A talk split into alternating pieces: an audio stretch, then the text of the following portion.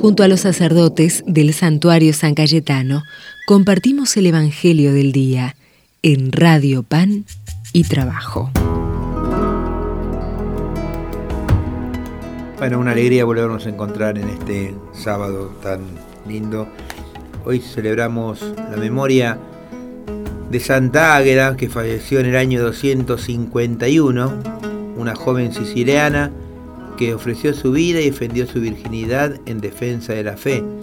Fue martirizada durante la persecución del emperador Decio.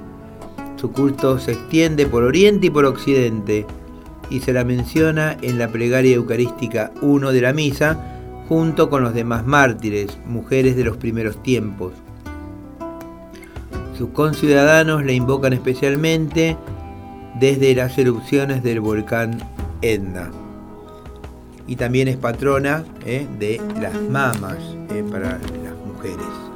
Vamos a leer ahora el Evangelio según San Marcos. Al regresar de su misión, los apóstoles se reunieron con Jesús y le, le contaron todo lo que habían hecho y enseñado. Él les dijo, vengan ustedes solos a un lugar desértico para descansar un poco, porque era tanta la gente que iba y que venía que no tenían tiempo ni para comer. Entonces se fueron solos en la barca a un lugar desierto.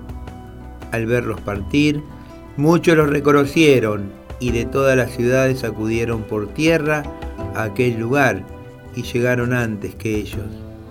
Al desembarcar, Jesús vio una gran muchedumbre y se compadeció de ella, porque eran como ovejas sin pastor, y estuvo enseñándoles un largo rato. Palabra del Señor. Gloria a ti, Señor Jesús. Fíjense que los discípulos habían regresado de su misión muy contentos y le cuentan a Jesús todo lo que habían visto. Dijo, pero vengan muchachos, vamos a un lugar más tranquilos, a descansar porque ustedes están muy cansados. Los lleva a un lugar desértico. Pero fíjense en que la gente, al ver que eran ellos, ¿qué es lo que hacen? Los siguen. Y cuando ellos llegan, se encuentran con la multitud. ¿Y qué es lo que dice Jesús? Que tiene compasión de ellos porque estaban como ovejas sin pastor.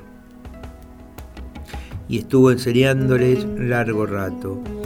El agotamiento y el cansancio pueden ser una tentación muy fuerte y un impedimento para disfrutar de nuestra vida, para que las personas que nos rodean ¿eh? y de lo que hacemos. Sino, sin embargo, tenemos que que también tener el descanso para poder seguir anunciando. Los discípulos estaban cansados, Jesús también estaba cansado, pero fíjense en que se quedó solamente Jesús enseñándoles. Por eso tenemos que pensar en el mandamiento, ¿vieron? Amar a Dios sobre todas las cosas, al prójimo como uno mismo. Uno mismo también tiene que cuidarse, uno mismo también tiene que respetar sus momentos ¿eh? de, de, sueño, sus momentos eh, de meditación, su momento de oración, su momento de estar con Dios, ¿no? Fíjense que Jesús también se iba a un lugar desértico a, a rezar y a descansar. Y en este tiempo de vacaciones es bueno que salgamos a vacacionar, pero que lo llevemos también a Jesús a vacacionar, que podamos ir a misa, que podamos rezar, que podamos descansar también como lo hizo Jesús y poder escuchar la palabra de Dios en los diferentes lugares de veraneos en los que vamos a ir o hemos ido.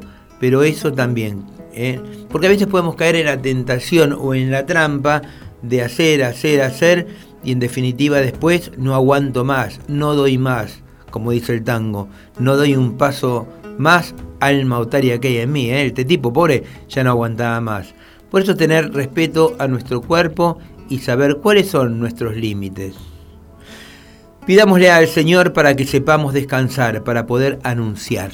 Si estamos cansados, agobiados, nos vamos a estar, vamos a estar de mal humor, vamos a estar eh, sin ganas de nada y no vamos a poder anunciar absolutamente nada. En cambio, si hemos descansado, si nos hemos eh, puesto las pilas, como se dice, vamos a poder ser buenos y discípulos y misioneros de Jesús. Gloria al Padre, al Hijo y al Espíritu Santo como era en un principio, y siempre, por los siglos de los siglos. Amén. y que la bendición de Dios Todopoderoso, del Padre, del Hijo y del Espíritu Santo descienda sobre cada uno de ustedes y permanezca para siempre.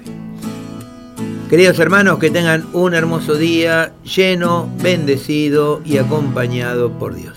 Hasta mañana, Dios.